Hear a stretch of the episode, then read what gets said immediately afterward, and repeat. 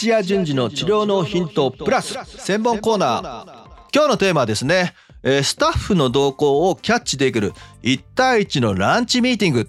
何のことだっていう話を今日ね紹介したいと思いますが、えーお店を持ってる方の、あのにはあのすごく有用な、えー情報になります。私今あの浅草の方でお店やっておりますがまあおかげさまでねあのこちらの方毎月毎月、ものすごく収益上げてくれまして今年ね春また今度違うところちょっと川崎の方に2号店3号、えーそして千葉の方にも出そうかなというような勢いになってますがそれもこれもね、えー優秀なスタッフがしかもねスタッフ同士しっかりとコミュニケーションを重ねた上で満足してどんどんどんどんね自主的に行動してくれたからこそあねそういったお店の売り上げが出てるという状態です。でそれがなぜできるのかっていう一つのねそこのコミュニケーションあるいはスタッフ同士、の信頼関係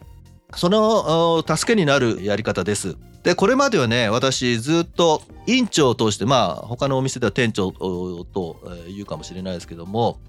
ね、お店を運営しているトップである店長を通して従業員の動向を知るとかそこの店長に任せてえ朝ねスターティングのミーティングをしてで、えーお店をやっておりました。やっぱりずっとねあのやってる中には、まあ、受付の方とうまくいってなかったりとか従業員同士でなんかあの意思疎通ができてなくてトラブルが起きちゃったりとか、えーそういうことがね、えー時々ありました。まあその時その時ね当事者をねあのそれぞれ話聞いてで解決を図ってきたんですけどもそもそも、えー我々のあのお店ではホワイト企業を目指してますのでもう8時ね閉店となれば8時5分にはもう皆さんいなくなるみたいな形で仕事は仕事ねプライベートはプライベートでさっぱりとこう分かれているメンバースタッフばかりなので反対に言うと自分の隣で治療しているスタッフ普段何やってるのかなとか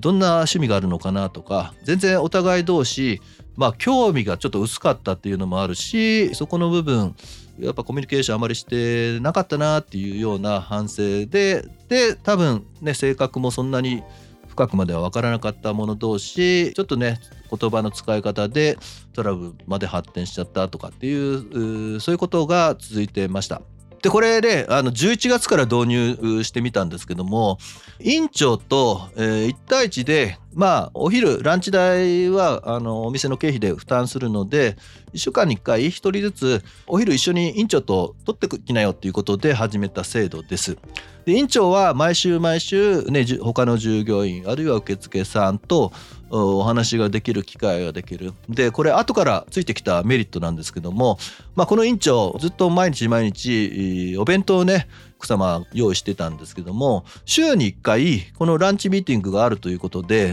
ーね、弁当を用意しなくていいっていうことですごくそちらでも喜ばれたということで、えーあそんなこ,、ね、こともあるんだなと思思って喜んでおります。で、えー実際にランチミーティングをしてみると1時間ぐらいね食事をしながらなのでまあ近くのね喫茶店入ったりとかちょっとしたお蕎麦屋に行ってみたりラーメン屋行ったりとかっていろいろなんかあの好きなところに行けるしかもお店のお金でっていうことで、えー皆さんね遠慮なくどんどんどんどんいろんなもの食べながら楽しいっていう状態なので時間も1時間たっぷりあるからお店のこと以外のことも結局話すんですよね。でなんか野球が好きだとか今こんな趣味がありますとかっていう話に出てきたりもしますしもちろんお店のことでねこの間こんなことしてしまいましたとかこんな発見があったんでこういうことしたらどうですかねなんてやっぱねそこそこの時間2人が一緒の席で座ってえー喋、らざるを得ない状況を作ったことでこれまで見えなかったことがまあ、プライベートなことだったりとかお店で気がつかなかったことあるいは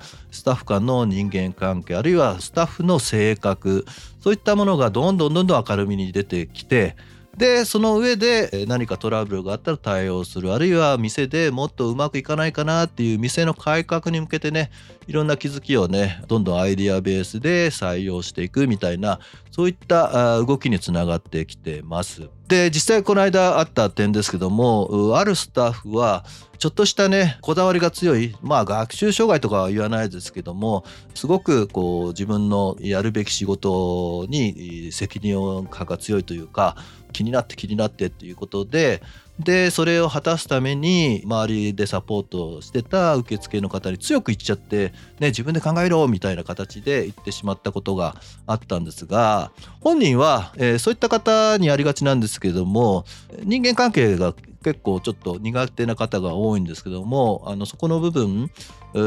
そんなねあのことが問題になってるとつゆ知らず受付の方はあこの従業員怖いとかねもう話したくないみたいな状態があったっていうのが、えー、この1対1のランチミーティングの時に、まあ、受付さんとのランチミーティングの時に初めて出てきてで話を聞いてみるということで次のランチミーティングの時にその該当する従業員の話を聞いてみたらあそんなこともあったんですねって初めて気づいて